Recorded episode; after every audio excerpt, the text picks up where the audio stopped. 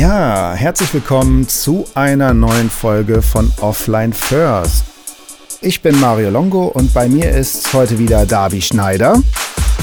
Wir unterhalten uns heute über das Phänomen Burnout. Wir sprechen über die Vorboten, wir sprechen über Stressoren, über Medikamente, die Wirkung von Sport und wir reden auch über Co-Betroffene. Das heißt, äh, ja, ein paar Tipps und Tricks, wie man äh, sich in so einer Situation verhält, wenn jemand von Burnout betroffen ist. Jetzt aber erstmal viel Spaß bei einer weiteren Folge von Offline First. Offline First, der We Show It Podcast für Körper, Geist und Seele. You know it, we show it. Eins, zwei, Test der Mayo.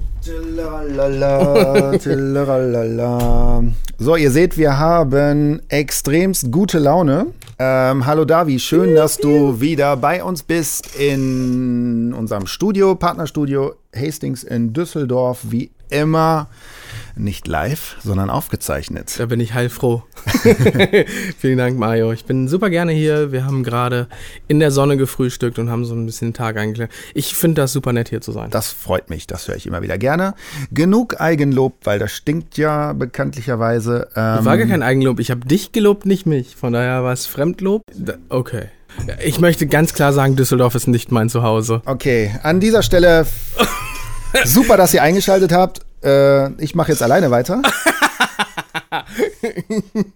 ja, also, so lustig, wie wir jetzt gerade unterwegs sind, desto äh, drückender könnte eventuell diese Thematik sein, die wir jetzt behandeln werden, weil wir sprechen heute über Burnout. Und ich glaube, das wird nicht das erste und das letzte Mal sein, weil wir betreten da natürlich eine Plattform, äh, die extremst groß sein kann oder groß sein wird, ähm, weil das ja also du hast ja, als ich gesagt habe, Burnout, irgendwann mal hast du so ein bisschen mit den Augen gerollt. Äh, sag mir doch mal was zum Begriff Burnout. Ich, ehrlich gesagt kann ich mich gar nicht mehr daran erinnern, dass wir das besprochen haben und uns gesehen haben. Ich habe gedacht, wir hätten telefoniert, von daher glaube ich, war es ein äh, von dir vorgestelltes Augenrollen. Ähm, nee, ich, hab ich hab's gehört. bling, bling. Ähm, Na, ich weiß, dass du auf, auf, auf den Begriff Burnout äh, so ein bisschen nicht allergisch reagierst, aber. Nee, eigentlich nicht. Steht mir gar nicht zu, mich da wirklich zu äußern oder beziehungsweise das zu verurteilen ähm, oder zu beurteilen. Manchmal habe ich das Gefühl, dass Burnout inflationär benutzt wird und jeder, der irgendwie gerade mal ein bisschen erschöpft ist, sagt, ich habe ich hab Burnout. Ne? Mhm. Ich vermute, dass das bei vielen nicht der Fall ist. Die sind einfach ein bisschen platt. Ein bisschen mhm. platt zu sein ist noch okay. Es dann Burnout zu nennen, schwierig. Manche benutzen Burnout, um auch so darzustellen, dass sie viel geleistet haben. Und Burnout zu haben ist heutzutage ein bisschen wie ein Ritterschlag, weil du hast so viel geleistet, dass du einfach umfällst. Mhm. Das scheint in unserer Gesellschaft was Gutes zu sein. Ähm, sich und seine Grenzen zu vernachlässigen, scheint etwas zu sein, wofür man Lob bekommt. Im Gegensatz zu dem, der sagt, ich arbeite nur vier Stunden am Tag, weil das reicht mir irgendwie, der ähm, wird irgendwie beäugt. Mhm. Ähm, wenn er davon leben kann und damit sein Auskommen hat, warum nicht? Okay. Das heißt jetzt natürlich nicht, dass wir allen, die äh, wirklich ernsthaft auch vom Burnout betroffen sind, äh, damit irgendwie sagen, komm, denk nochmal drüber nach, ob du jetzt äh, wirklich äh, ein Burnout hast, äh, nahe einer Depression bist oder irgendwie sowas, das soll es natürlich nicht heißen, sondern wir fangen erstmal so ganz leicht mit aber genau mit aber genau deswegen sage ich das ja weil wenn jeder der so ein bisschen platt ist sagt er hat Burnout das ähm, wird denen die es dann tatsächlich haben mhm. eine Erschöpfungsdepression äh, überhaupt nicht gerecht weil lass mal sagen wenn jemand einfach nur platt ist und man sagt er hat einen Burnout dann wird von dem Umfeld vielleicht das registriert als, naja gut, der hat ja nur so ein bisschen, ist ein bisschen müde, der soll mal drei Stunden schlafen, eine Cola trinken, dann geht ihm das wieder besser. Mhm. Ähm, Im Gegensatz zu dem, der dann wirklich einen Burnout hat und wo dann die, die, das gleiche Umfeld zu dem sagt, ja komm, jetzt musst du aber und äh, eine Cola trinken und schlaf dich mal aus und ähm, geh mal einmal um Block, dann wird das wieder. Mhm. Ähm, wenn er ein richtiges Burnout hat, eine Erschöpfungsdepression, ist dem damit nicht geholfen. Im Gegenteil. Dann okay, kommen wir zu den Stressoren, wo wir, die wir gleich wahrscheinlich noch ansprechen werden. Okay, halten wir schon mal fest. Burnout gleich Erschöpfungsdepression. Also ist Burnout eigentlich ein, ein moderner Begriff für eine Depression, eine Erschöpfungsdepression, nur rein faktisch Wikipedia-mäßig aufgeleuchtet? Äh, Du bist doch der Faktenchecker. Okay. Werden wir mal, äh, nee, da können wir eure Meinung mal, äh, ähm, ähm, Genau, Hashtag äh, eure Meinung. Hier unten sind zwei Felder, klickt an. Genau, klickt an. Nein, äh, schreibt in die Kommentare, so rum muss es sein. Ah, schreibt in die Kommentare, was ihr meint, ist Burnout äh, eine Krankheit oder ist es nur ein anderer Begriff für Erschöpfung, Depression? Das ist so ein bisschen. Also ist Burnout eine eigenständige Krankheit? Mhm. Und wie grenzt sie sich von der Erschöpfungsdepression, Schrägstrich Depression ab? das lassen wir uns jetzt mal von den Zuhörern erklären. Genau. Darf ich an der Stelle noch reinwerfen, wenn Dominik Brackmann uns zuhört, der darf nicht kommentieren. Okay. Du leider nicht, du leider gar nicht. Leider nein, leider gar nicht, genau. Ja, aber kommen wir von der reinen Begrifflichkeit mal zu dem Phänomen Burnout. Wo, wo fängt diese Grenze, nee, wo liegt diese Grenze? Wo liegt diese Grenze, die du gerade beschrieben hast, äh, zwischen erschöpft sein und tatsächlich einen Burnout zu haben? Bevor wir jetzt irgendwie mal über, über äh, Erfahrungsberichte oder was, was ich halt irgendwie so mitbekommen habe, auch sehr, sehr viel im, im privaten Umkreis. Äh, heißt jetzt nicht, dass ich mich nur mit, mit Leuten umgebe, die äh, nichts anderes im Kopf haben, als sich regelmäßig zu erschöpfen. ähm, sondern wo fängt für dich das, das äh, Phänomen Burnout an? Also was, was ist so. Boah, wenn du das gerade so erzählst, kommt mir so ein Beispiel. Ich mache immer gerne Autobeispiele, ne? Jemand, der einfach nur platt ist, lass mal sagen, der hat im Zweifelfall den Tank leer gefahren und rollt jetzt so aus. Ne? Da kippst du Benzin rein, dann fährt das Ding wieder. Jemand, der tatsächlich eine Erschöpfungsdepression hat, bei dem ist das so, als würde die Handbremse so auf 99 Prozent stehen.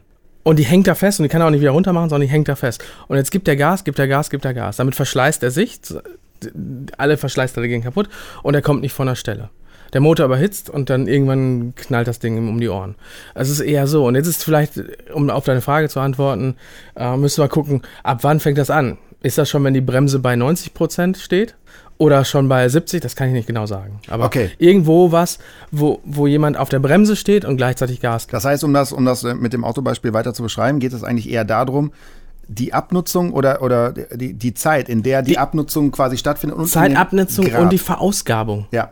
Die Verausgabung. Der hat ein Auto 200 PS, kommt aber trotzdem nur mit 10 km/h vorwärts. Mhm. Jemand, der eine hohe intrinsische Motivation hat, aber die ganze Zeit auf der Bremse steht, der verrennt sich an sich selber. Mhm. Das heißt, du kannst natürlich mit einem relativ PS-starken Teil, kannst du auch mit handgezogen, mit, nee, angezogener Handbremse so, kannst du natürlich auch Meter machen. Erstmal. Und äh, klar, es nutzt sich was ab, vielleicht auch langsam oder so, aber bei einem Auto, wo ein, also ich spreche jetzt mal ganz klar die Resilienz an, Resilienzgrenze. Vielleicht sogar, also wenn du keine so eine hohe Resilienz hast, dann äh, kannst du natürlich Gas geben und bist sofort platt. Wenn du eine hohe Resilienzgrenze hast, dann kannst du natürlich erstmal eine Weile mit, mit der Handbremse fahren. Wenn wir bei dem Beispiel bleiben mit dem Auto, ähm, dann ist jetzt die Frage nach, warum fährt er eigentlich? Und wohin fährt er? Und ähm, was ist die Motivation für ihn zu sagen, ich fahre jetzt, trotz angezogener Handbremse? Und da haben wir vorhin kurz mal drüber gesprochen, ähm, über die Stressoren, also die Antriebe eigentlich, die jemand hat. Weil eigentlich müsste man sagen, wenn die Handbremse klemmt, Alter, fahr in die Werkstatt. Ja, äh, erstmal musst du merken, dass die Handbremse. Klar. Ist ja nicht so, als wenn man nicht mal, mal irgendwann mal ins Auto eingestiegen wäre, so äh, jetzt wirklich ins richtige Auto, ne? nicht in das fiktiv vorgestellte Auto, sondern äh, ich fahre los und denk so, äh, irgendwas stimmt nicht. Ach guck, ach ja klar, die Handbremse ist angezogen. Heutzutage piept ja irgendwie alles und eine richtige Handbremse gibt's ja so in dem Sinne nicht mehr. Aber du merkst dann, irgendwas stimmt hier nicht. Der Gedanke, irgendwas stimmt nicht. Ja. Du guckst nach, alles klar, Handbremse, gut, mache ich los, geht nicht los, scheiße, kann ich so nicht fahren. Das funktioniert beim Auto wunderbar, Ja. Aber beim menschlichen Körper Richtig. ist da, Dann ist natürlich immer noch die Frage, was ist die Werkstatt? genau. Genau. Ähm, und dann ist es wieder der Leistungsdruck ringsrum, dass man sagen kann, ey, ich habe jetzt aber keine Zeit, in die Werkstatt zu fahren, sondern ich muss, ich muss, ich muss, ich muss. Und durch dieses Ich muss kommt, glaube ich, eine Verausgabung, weil ganz viele äh, Sollerwartungen an jeden von uns ähm, gestellt werden und wir eigentlich immer versuchen, dem gerecht zu werden. Und ähm, manchmal geht das einfach nicht. Ja, ich greife jetzt mal diese Sollerwartung auf. Also wenn ich mir Sollerwartungen äh, vorstelle, denke ich an zum einen Arbeit, Beruf, denke ich an Familie, Freunde. Also, ne, also so, so, sozusagen, ich muss meinen Freunden gerecht werden, ich muss Termine einhalten, ich möchte auch meine Freunde sehen, das ist das eine. Und äh, wo wir jetzt gerade bei auch intrinsische Motivation gesagt haben, das ist übrigens auch ein tolles Thema, was wir äh, beim nächsten Mal behandeln wollen. Ähm, innere Wünsche. Also Zielsetzungen, die ich selber habe, jetzt nicht im Beruf, nicht vielleicht irgendwie bei Leuten, sondern ich möchte gerne, ähm, weiß ich nicht, unbedingt äh, der beste Leichtathlet werden. Ich möchte ganz gerne einen Flugschein machen. Ich möchte Tango tanzen, keine Ahnung was. Und das, das heißt ja aber, dass die Zufriedenheit dem gegenübersteht. Diametral. Wenn du zufrieden bist mit dem, was du kannst und sagst, ich muss mich vielleicht ein bisschen ver, dann musst du dich nicht verausgaben. Ja, aber es ist ja trotzdem ein Druck, den ich mir selber mache. Ja, absolut. Dann an der Stelle. Das aber wenn du zufrieden bist, machst du den Druck nicht. Okay, das heißt, Zufriedenheit ist der Schlüssel zu allem. Naja, zumindest ist der Zufriedenheit ein großer Schlüssel dafür, zur Ruhe zu kommen. Mhm. Und zur Ruhe zu kommen ist aus meiner Sicht heißt ja kein nicht Stillstand. Ne? Ruhe kann ja sein, dass du einfach in dir ruhst und mit dir fein bist und trotzdem deine Dinge tust, aber mhm. die Erwartung an dich selber im realistischen Rahmen lässt. Ich glaube, immer dann, wenn man sich schwer überfordert oder überfordert fühlt, wird's halt schräg. Mhm. Und wenn es schräg wird, glaube ich, verliert man ein Stück weit die, die Sicht dafür, ob die Handbremse angezogen ist oder nicht. Mhm. Jetzt ähm, gibt es ja vielleicht auch einige, die so ein bisschen in, in dieser Zwischensituation stecken und sagen, ja, ich bin schon erschöpft, wie finde ich mich jetzt schon im Burnout? Ja, klar, das muss halt ein Arzt diagnostizieren. Vielleicht greifen wir da auch mal so ein, zwei Beispiele auf, die uns vielleicht bekannt sind. Also ich kenne halt aus dem Bekanntenkreis und aus dem Freundeskreis viele Situationen, auch ich selber war auch schon ganz oft erschöpft. Bin eigentlich permanent erschöpft. Ähm, das ist Alter, mein Freund. Ja, okay, gut. Das ist, ich habe auch gerade in meinem Ausweis mal nachgeguckt. Ich war auch echt erschrocken. Aber das tut jetzt hier nicht zur Sache. Ein Satz, der mir sehr im Kopf geblieben ist oder der mich sehr bewegt hat von einem guten Freund, ist, äh, dass er sagte, für mich fühlte sich dieser Moment so an, als wenn du mit, wenn wir bei dem Beispiel Auto sind, mit 180 gegen die Wand fährst und totalen Crash hast. Und äh, eine andere Geschichte ist halt von Leuten, die halt gemerkt haben, dass sie von Tag zu Tag immer leistungsunfähiger wurden, Panikattacken hatten, geschwitzt haben, gezittert haben und gar nicht mehr wussten, was los ist. Wobei das auch schon eine Vorgeschichte ist von dem anderen, der gesagt hat, 180 gegen die Wand. Der hat das lange mitgemacht und dann war Feierabend. Damit wäre, aus meiner Sicht sind wir jetzt an einem Punkt, wo wir gucken, was sind Vorboten? Ja. Was ist der Crash und was kommt danach? Vorboten sind eher so Sachen wie innere Unruhe, Nervosität, Gereiztheit. Als nächste Stufe würde ich eher sowas sehen wie Schlaflosigkeit, schlecht einschlafen können. Lass uns mal bei diesen ersten Vorboten bleiben. Ist ja jetzt auch nichts Untypisches. Ne? Es gibt ja Phasen, äh, wo Leute halt auch mal eine stressige Woche hatten oder so und dann ist man auch mal ein bisschen unruhig, irgendwie sowas. Über welchen Zeitraum sprechen wir da? Also wo man halt sagen sollte, okay, ich habe das jetzt seit zwei, drei Tagen, ich habe das seit drei Wochen, ich habe das seit zwei, drei Monaten oder so. Wo ist es da, wo man sagt so, okay, jetzt, das ist schon so ein Vorbote? Die Grenzen sind so fließend, das ist eine Frage von Intensität mhm. und Zeit. Wenn du immer mal so ein bisschen Einschlafschwierigkeiten hast, kann auch normal sein. Mhm. Weißt du, so, jeder schläft vielleicht nicht immer gut ein, aber pff, ja, wenn jemand jede Nacht drei, vier, fünf, sechs Stunden wach liegt für eine Woche, weil er nächste Woche eine Prüfung hat, finde ich das auch noch normal. Mhm. Ne, vor einer Prüfung oder vor irgendeinem großen Ereignis pennst du halt nicht gut. So, wenn das mehr oder weniger keine direkten Gründe hat und es ist über eine lange Zeit, also mhm. keine offensichtlichen Gründe gibt, ähm, und über eine lange Zeit ist, dann würde ich schon mal genauer hingucken. Aber es ist aus meiner Sicht nicht so, dass man jetzt sagen kann, wenn du zwölf Nächte nicht einschläfst, hast du auf jeden Fall. Nee, nee, das ist schon klar. Also wir sprechen ja. hier schon wirklich über Wochen. Ne? Also Wochen, Monate mhm. und Intensität und es kann sich auch steigern. Mhm. Es kann sich ja steigern von mal ein bisschen zu immer ein bisschen zu mal mehr zu immer ganz viel. Mhm als Eskalation. Okay. Auch das sind dann wieder fließende Übergänge. Ähm, ich möchte einfach nur, dass jetzt nicht die Leute denken, die ein bisschen nicht schlecht, nicht gut schlafen, dass sie ja. auf jeden Fall jetzt nächste Woche eine Klapse müssen. Also ja, das ja. ist so nicht. Okay, ja, ja, also wir sprechen über einen langen Zeitraum. Und dann kommt zu dem Unruhigsein und zu dem nicht gut schlafen kommen dann tatsächlich auch schon die ersten physischen, also körperlichen Boten oder Symptome dazu, wo Leute dann auch zu mir in die Praxis kommen und sagen, ich habe das, ich habe äh, Schmerzen mal im unteren Rücken, dann im oberen Rücken, dann habe ich einen Ellbogen, dann habe ich das und das und das. Und wenn du dann weiter fragst, dann hörst du immer, dass sie nicht gut schlafen. Und in der Tiefschlafphase entspannt der Körper, das Nervensystem fährt runter. Wenn dies nicht mehr funktioniert, dann kommen sie in so eine Schleife rein. Ne? Dann mhm. gehst du halt mit Rückenschmerzen und mit Schulterschmerzen ins Bett und dann schläfst du wieder nicht gut und dann geht die Spirale abwärts. Ne? Mhm. Es fängt leicht an und es geht in eine Richtung, wenn man nicht dagegen steuert. Und tatsächlich, wenn jemand in so einem Progress ist, bringt es dann auch nicht ausschließlich da ihn nur ähm, physisch wiederherzustellen. Ne? Was bringt es mir, wenn er nicht schläft und ich repariere jeden Tag seinen Rücken? Mhm. Dieses berühmte Kopfkino spielt ja, glaube ich, da auch eine ganz große Rolle. Ähm, du hast gerade gesagt, es gibt manchmal ähm, gibt's Gründe dafür und es gibt auch keine Gründe dafür, wenn man halt. Es gibt immer Gründe, aber es gibt vielleicht offensichtliche Gründe und es gibt nicht offensichtliche Gründe. Ja, wie Offensichtlicher Grund ist zum Beispiel, wie ich gerade gesagt habe, du hast eine Prüfung nächste Woche. Mhm. Ähm, Fahrprüfung für Motorradführerschein und so. Das ist ein offensichtlicher Grund. Mhm. Und dann gibt es irgendwas, wo du den Grund vielleicht nicht mehr siehst. Oder suchst. Wenn du ihn suchst, weißt du ja schon, da ist was. Ne? Ich habe ja diese Tabelle mal geschrieben mit ähm, offensichtlich, heimlich und unheimlich, mhm. wo das Offensichtliche dir und anderen bekannt ist. So, dann musst du nicht suchen, dann weißt du, okay, mit mir stimmt was nicht, die anderen merken, mit mir stimmt was nicht, also muss ich hingucken. Ähm, wenn es heimlich ist, dann ist es etwas, was dir und den anderen unbewusst ist. Ja, kannst du mal ein Beispiel für dieses Offensichtliche nennen? Also ist dieses Offensichtliche, ist klar, dass der äh, ein bisschen am Rad dreht, weil der hängt jeden Abend bis 22 Uhr im Office und genau, macht dann und er merkt das aber auch selber, dass er, dass der da gerade nicht gra gut mit sich umgeht oder mhm. dass er äh, ein Symptom äh, gerade lebt. Ne? Ja. Ist ihm bekannt und den anderen bekannt und er sagt halt, ich kann gerade nicht anders, aber ich hab's im Auge. Hört so. sich, genau, hört sich noch sehr kontrolliert an. Ist kontrolliert, ist ja. offensichtlich, wenn was offensichtlich ist, kann man damit arbeiten. Ne? Einsicht ist der erste Schritt zur Besserung, von daher ja. Das heißt, du weißt, den Hebel lege ich jetzt mal um, weil jetzt muss ich mal, äh, mal wieder einen Monat einfach ganz normal 9 ja, to 5. Oder so jemand wie du, der ein Projekt hat und weiß, ey, jetzt muss ich mal eben diesen, dieses Projekt noch fertig machen und dann ist in, weiß ich nicht, in zwei Monaten ist dann ein Abschluss und dann ist auch fertig. Und so lange halte ich es durch, ich weiß, gerade ist die Situation, fertig ist das. Mhm. Aber dann, dann ist es dir klar und du hast es absehbar und du bist reflektiert und du, du weißt, was Phase ist. Und wenn der Deal dann abgeschlossen ist und die Kohle auf dein Konto rennt, dann, dann kannst du sagen, so Haken dran und jetzt kümmere ich mich um. Mhm. Ja. Fahre ich erstmal in die Berge, mache irgendwie Urlaub auf Mallorca, wie du es gerade getan hast. Ähm, oder gehst, keine Ahnung, schwimmen, wandern, was auch immer, was, was du dann brauchst, um so ja. zu dir zu sein.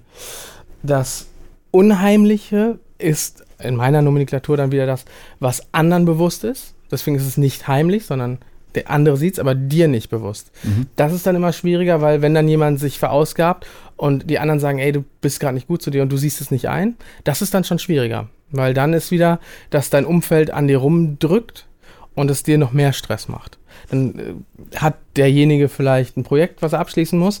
Die anderen sagen, das ist nicht gut für dich und der arbeitet sich aber gerade zugrunde und sieht aber gar nicht ein, dass er gerade Mist macht und nimmt in dem Moment das nächste Projekt an, was nahtlos übergeht. Und das ist dann wieder nicht gesund und der kann, ist dann höher gefährdet aus meiner Sicht. Mhm. Und wenn ich gucke, wie meine Patienten, ähm, die sich so in Burnouts begeben, tatsächliche äh, Erschöpfungsdepression, die haben solche Prozesse hinter sich und solche Eskalationsstufen hinter sich und ja.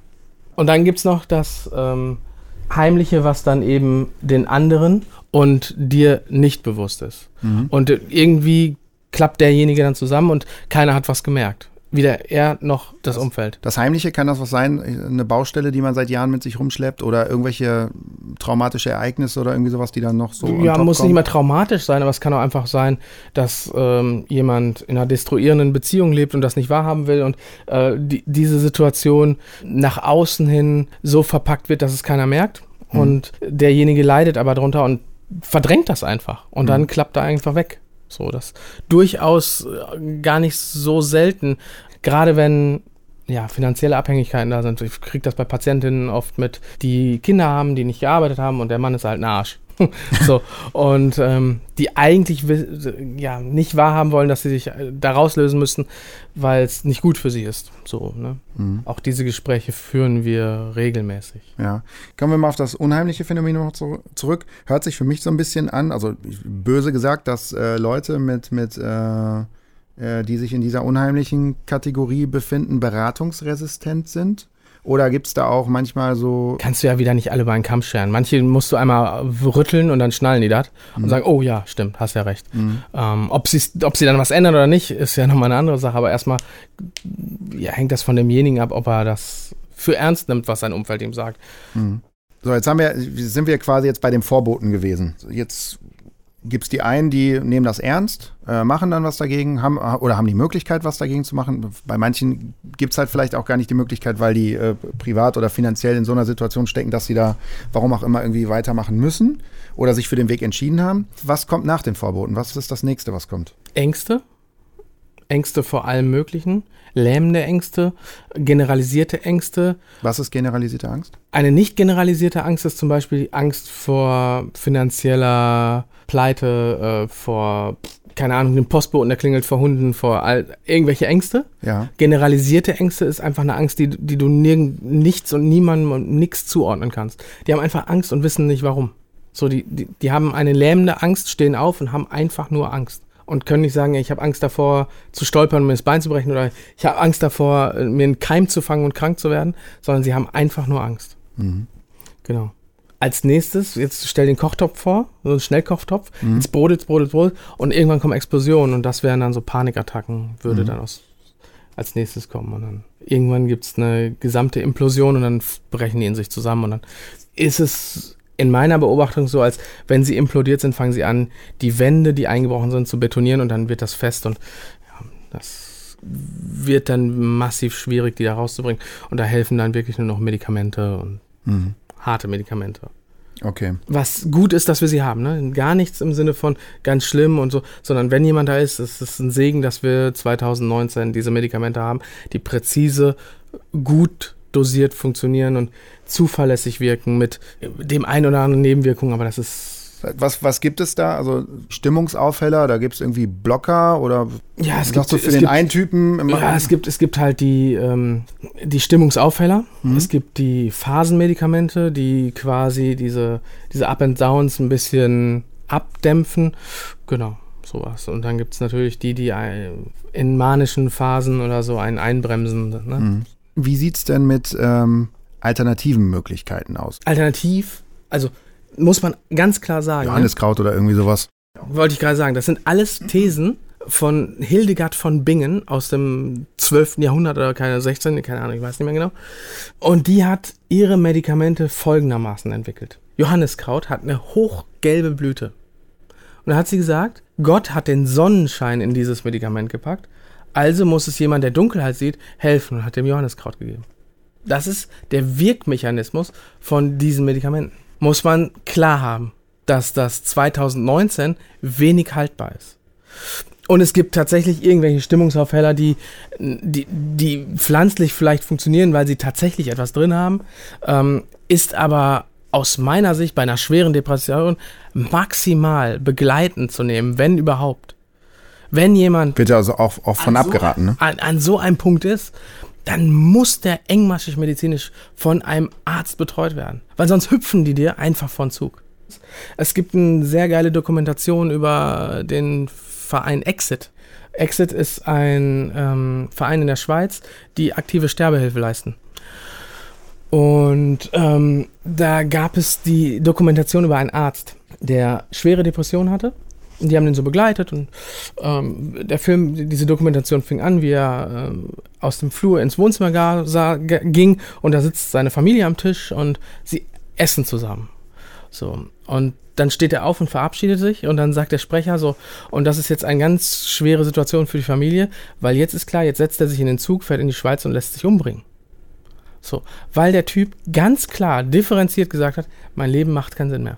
Und das hat er, ist therapieresistent. Wenn du ihn siehst, war es ein sehr freundlicher, Mitte 50-jähriger Mann, der das für sich so entschieden hat, finde ich okay.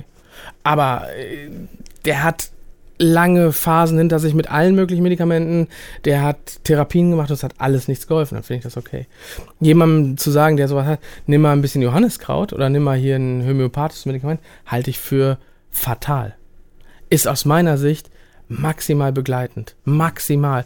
Und äh, klar, wenn, wenn ihm das gut tut, da irgendwie an Milchzucker rumzulutschen, äh, ist das für mich völlig okay, wenn er das andere nicht dafür weglässt. Okay, heißt jetzt für mich, also nicht, dass wir jetzt hier ähm, alternative Medizin oder Pflanzenmittel, dass wir die jetzt äh, verteufeln wollen. Ich bin ein sehr, sehr großer Fan davon und äh, auch äh, mein Sohn bekommt eigentlich gar keine bis kaum Medizin, braucht er auch nicht.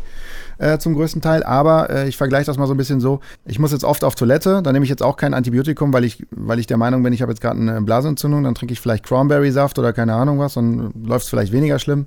Ähm, aber ab einem gewissen Punkt muss ich halt ein Antibiotikum nehmen. Also da komme ich halt mit, auch mit normalen Cranberry-Saft nicht mehr weiter.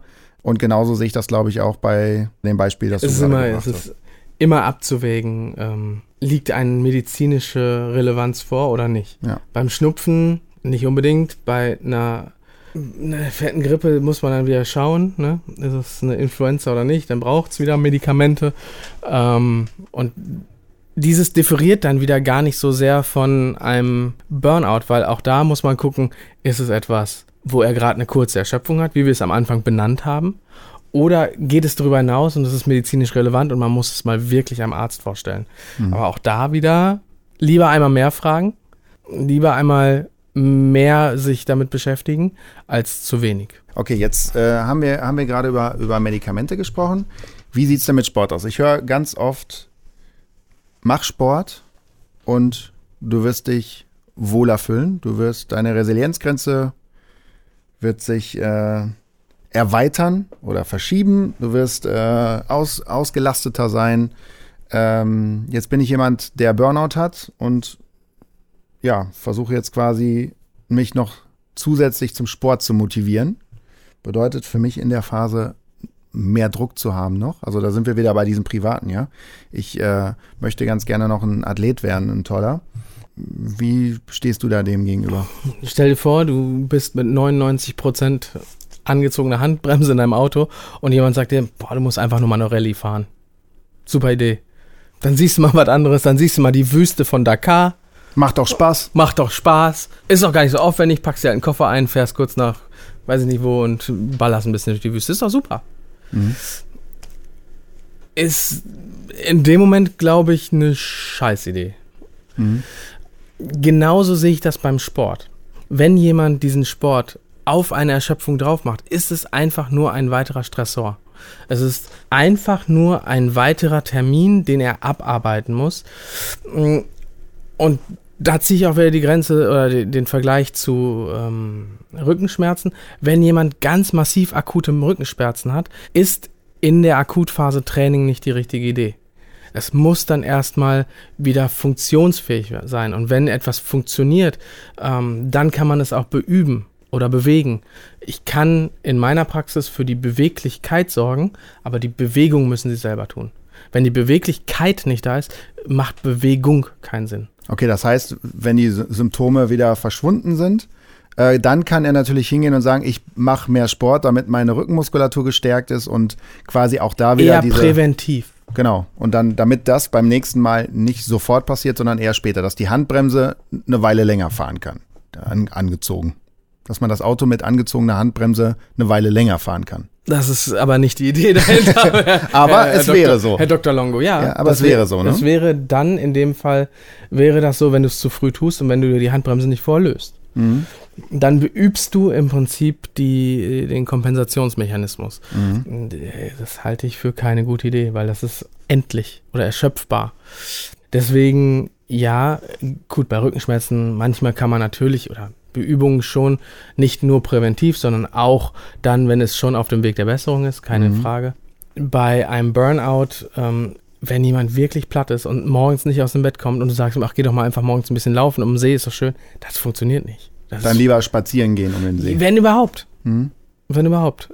Ich finde, so gehe ich mit Patienten um, die mir zumindest diese Frage stellen, in, ne, also beiläufig, ähm, dann eher zu gucken, was tut ihnen gut, was ist gut für sie, ne? Was ist, was bringt Ruhe in das System? Mhm. Oder was nimmt ihnen den Druck? Mhm. Manchmal ist es gar nicht der Sport, sondern ausgedehnte Saunagänge. Mhm. Regelmäßig, wenn es einbaubar ist und für sie nicht mehr Stress bedeutet. Mhm. Wenn sie das Gefühl haben, sie müssen das tun, also weil jemand gesagt hat, du musst das zweimal die Woche tun, aber sie fühlen sich am Dienstag, wo sie hingehen müssen, gar nicht danach, dann ist es wieder Stress. Und damit setzen sie sich dann unter Druck, dass sie hingehen oder sie sagen, ich gehe nicht hin, weil es geht mir nicht gut. Und dann sitzen sie zu Hause und denken, ach, ich hätte ja gehen müssen. Und dann machen sie schon wieder Stress. Also dann, wie sie es machen, machen sie es falsch. Mhm. Eher zu gucken, dass sie sich dann die Erlaubnis geben, das auch mal nicht tun zu mhm. dürfen, können, müssen. Wie sieht es denn äh, mit, die meisten denken ja bei Sport dann eher, ähm, keine Ahnung, an Laufen, Radfahren, äh, ins Fitnessstudio gehen, keine Ahnung was.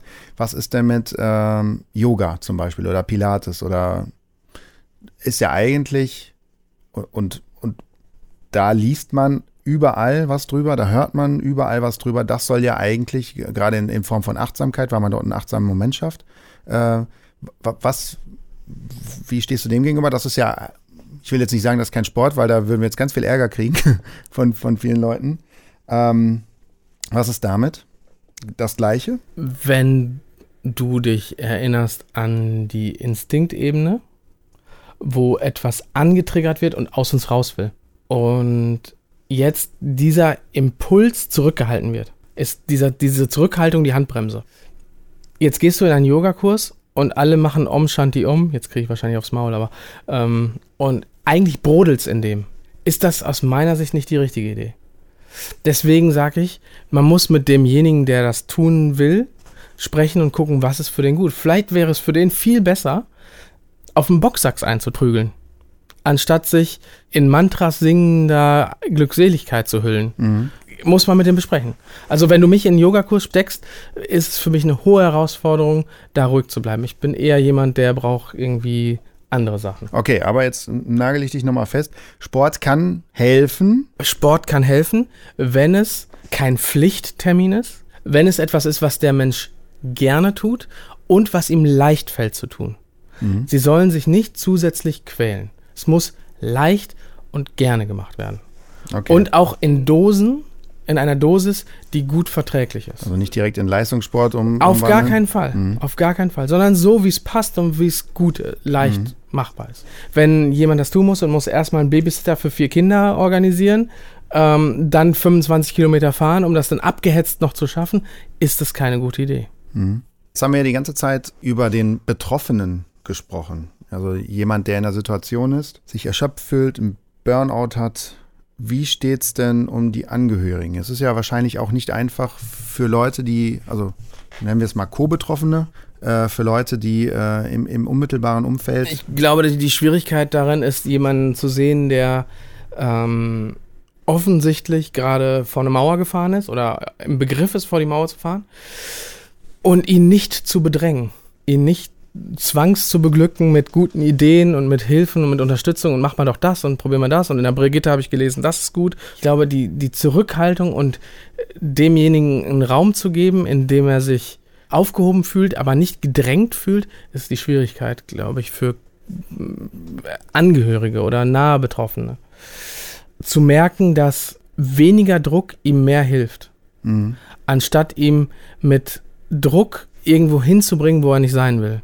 Wobei man ja auch da sagen muss, wenn, wenn, wenn so jemand gegen die Wand gefahren ist, ist er auch nicht wirklich handlungsfähig mehr. Ne? Also irgendjemand muss ja dann quasi. Das, das meine ich mit Raum nehmen. schaffen. Hm. Ein Raum schaffen, in dem ihm vielleicht Sachen abgenommen werden, dass er erstmal wieder sich zusammensetzen kann. Ne? Hm. Und nicht sagen, pass mal auf, jetzt sammel dich mal zusammen und mach mal, sondern äh, vielleicht ein Stück weit erstmal Sachen von ihm fernzuhalten und zu gucken, was, was tut ihm jetzt gut und wo bin ich als Angehöriger ähm, versucht, ihn zu drängen. Mhm. Die, das ist die Schwierigkeit. Das ist dann quasi ein erneuter Stressor, der sich dann quasi Klar. aufbaut. Und ohne das Gefühl zu haben, äh, ich lasse den da jetzt gerade verrecken, weil ich ihm nicht helfe. Und mhm. ohne der Angehörige das Gefühl hat, ähm, ja, es ist mir jetzt doch scheißegal. Ne? Mhm. Oder er könnte vielleicht glauben, es ist mir scheißegal. Ist gut. Das auszuhalten, dass dieser Mensch gerade nicht kann. Oder dass eine Unterstützung eher das ist, dass man ihm Dinge abnimmt und ihn eigentlich in den Arm nimmt und ihm sagt, ey, wir, ich bin da, gucken, wir gucken, was du brauchst. Mhm. Ohne ihn mit neuen Ideen zu überschütten. Wie gerade mit dem, mit dem Yoga besprochen, weil in dem Moment, wo man sagt, geh doch mal hin, und er geht nicht hin, kriegt er demjenigen, der gesagt hat, geh doch mal hin, schlechtes Gewissen gegenüber, sich gegenüber und vielleicht sogar dem Yogakurs gegenüber. Und so, damit ist es schon wieder dreimal Kacke. Mhm. Hast du bei dir in der Praxis auch äh, Patienten, die quasi aus der, äh, aus der co-betroffenen Situation sind, weil sie sagen, also ich bin total gestresst, weil was sind das für Symptome bei denen dann in dem Fall? Die kommen zu mir und fragen mich, was hast du noch eine Idee, was der an Sport machen könnte? Oder ähm, kennst du nicht jemanden, der ein Personal Trainer, der zu uns nach Hause kommen kann? Ja. Sowas, ne? Wo ich dann sage, ey, also kontraproduktiv in dem Fall. Ja, oder zumindest kann ich noch nicht mal genau sagen, weil manchmal kenne ich ja den Betroffenen gar nicht. Aber zumindest ist es so unreflektiert und ähm, manchmal sogar einfach, weiß ich nicht, die bestellen den Personal Trainer einfach. Dann steht der junge Mensch da und sitzt dem gegenüber und der hat keinen Bock und der Personal Trainer ist völlig überfordert und der dritte denkt, das war eine gute Idee. Das, ja, dann eher zu gucken, dem Patienten beizubringen, mal nachzuhören, was braucht der wirklich. Mhm. Und in auch wieder zu gucken, ähm, kann man vielleicht, wie du es gerade gesagt hast, erstmal spazieren gehen, ganz entspannt, ähm, und das dann in, in irgendwelche anderen Aktivitäten zu bringen. Also da, das aber immer so ohne Druck aufzubauen. Und ich weiß, wie schwierig das ist. Ich kann da immer so schlau daherreden, aber ich weiß, wie schwierig das ist, diese Grenze zu wahren von wann ist es zu viel. Ne? Mhm. Dann würde ich gerne mal so ein bisschen zusammenfassen. Wir haben äh, gesprochen am Anfang über äh, Symptome wir haben so ein bisschen die, diese, die, diese progressive Entstehung zum Burnout hin äh, äh, besprochen, die quasi durch die Symptome ähm, kommen. Wir haben darüber gesprochen, wie so Stressoren aussehen können, die dazu führen. Wir haben darüber gesprochen, was man im akuten Fall machen kann, damit es dem Betroffenen wieder besser geht. Wir haben uns über Sport unterhalten. Wir haben uns darüber unterhalten, wie sich vielleicht Co-Betroffene verhalten können oder zu verhalten haben. Das ist ja auch immer nur so, ein, so, eine, ja, so eine Idee, die man da hat, weil so einen wirklichen, ich sage jetzt mal Notfallplan oder Leitfaden gibt es ja gar nicht, weil man ja auch immer ganz individuell, individuell auf eine, eine, auf den Betroffenen halt schauen muss. Aber wenn jetzt quasi jemand kommt, der in dieser Situation steckt, mit seinen, ich sage jetzt mal mit seinem Partner, seiner Partnerin, wie sehr deiner Meinung nach eine Herangehensweise an die Bekämpfung des Burnouts aus? Aus Sicht der Angehörigen. Für beide. Also was, was, ist, was ist so ein Plan? Als allererstes sollte derjenige verstehen, dass was nicht in Ordnung ist. Wenn dieses aufkommt, würde ich den Betroffenen oder die Angehörigen dringend ermutigen, entweder so Hilfestellen aufzusuchen oder erstmal mit einem vertrauten Hausarzt zu sprechen. Meistens sind die Hausärzte da gar nicht so schlecht. Ähm, Hätte ich jetzt nicht gedacht. Also Hausarzt? Ey, wir haben in Köln wirklich richtig gute Hausärzte. Darf ich den Namen nennen zum Beispiel? Wir haben in Düsseldorf auch gute Hausärzte. Aber wir haben in Köln bessere. Nein, Gott. Ähm, wir haben tatsächlich sehr, sehr gute Hausärzte, die sich auskennen mit der Problematik, die mit Sicherheit schon mal ein Stück weit begleiten können und dann auch sagen, boah, jetzt bin ich überfordert, jetzt muss es an den und den weitergeleitet werden. Aber erstmal kennen die die Symptome, die kennen die, ähm, die ersten Schritte, die wissen auch Selbsthilfestellen oder Hilfestellen. Da sind die Hausärzte eigentlich ganz gut aufgestellt. Mhm. Früher war der Hausarzt einfach für alles da auf dem Dorf. Ne? Mhm. Dann ist jemand ja in einer subakuten Phase und dann geht es darum zu schauen, welche Faktoren, welche Stressoren haben dazu geführt, dass jemand an diesen Punkt kommt. Also Problem ist, wenn er dann in die gleichen alten Muster fällt und es genauso tut und glaubt, es kommt was anderes bei raus. Hat Einstein schon gesagt, dass das nicht so pfiffig ist. Von daher geht es dann darum, eine gute Psychohygiene zu betreiben und zu schauen, welche Dinge in meinem Alltag sind nötig, welche sind unnötig, wo bin ich in Verpflichtungen, in, in Situationen, wo ich vielleicht nicht sein muss. Wenn du dann auf drei Elternbeiräten tanzt, äh, Verein noch irgendwie in der Vorsitzende sein, dann kann das manchmal einfach zu viel Verantwortung sein, weil das ist dann mit einem normalen Job einfach nebenbei nicht so zu schaffen. Und Problem ist, wenn du nie deiner Aufgabe gerecht wirst. Stress ist ja nicht viel zu haben, sondern Stress ist es, ist es wenn du viel hast und dem nicht mehr hinterher oder nicht mehr gerecht wirst. Einfach nur viel zu machen und alles zu schaffen, ist kein, kein negativer Stress, das ist einfach nur viel. Das bringt dich noch nicht dahin, dass du implodierst, sondern immer hinterher zu hängen, immer das Gefühl haben, das war jetzt Mist, das führt eher dazu, da mal hinzuschauen, wo sind Faktoren, die da nicht gut sind. Oder auch, wenn ich immer das Gefühl habe, ich leiste, leiste, leiste und bekomme nichts zurück. Dramatisch. Mhm. Das ist dieser bedürftige Typus. Ja, der Krankenschwestern haben manchmal so einen Habitus. Die fallen sehr gerne auch in Burnout, weil sie sehr viel leisten, sehr viel arbeiten. Ich meine, es ist ein harter Job. Äh, die Stationen sind alle unterbesetzt und es werden immer mehr Patienten reingebracht. Und sie arbeiten, arbeiten, kriegen deutlich zu wenig Geld und aber auch zu wenig Anerkennung. So, der Patient gibt vielleicht ein Schokolädchen am Ende und ist aber dann weg. Das ist einfach insgesamt schwierig. Und da zu gucken in der Reflexion, ja, was ist eigentlich mein Kickback dafür, dass ich da arbeite? Wo ist meine Bestätigung? Kann ich sehen, dass da auch was zurückkommt? Und wenn es nur ist, ey, ich mache ganz viel und dafür kriege ich am Ende des Monats mein Gehalt. Auch eine Art von Zufriedenheit, die man darüber generieren könnte. Auch wenn es zu wenig Geld ist, sind wir uns einig. Ja, wobei auch da wieder, auch wenn viel Geld kommt, wenn du keine Zeit hast, es auszugeben, ist natürlich auch blöd, ne? Oder wenn viel Geld kommt und du es nicht wertschätzen kannst. Hm. Abschließende Worte von dir. Abschließende Worte. Es, äh, es regt zum Nachdenken natürlich an. Also ich glaube, insgesamt ist jeder, jeder irgendwie davon betroffen, der irgendwie in einem funktionierenden Business-System steckt. Möchte ich jetzt mal äh, ganz grob in den Raum werfen. Aber ähm, ja, die Zeit für heute ist schon wieder um. Ich glaube, wir werden das ein oder andere Mal vielleicht nochmal ähm, Burnout-Beispiele auf dem Tisch haben. Wie gesagt, wir arbeiten an einem gewissen Leitfaden oder Plan und schauen mal, was da so alles geben kann. So wie wir gerade besprochen haben, wird das nächste Jahr eh spannend.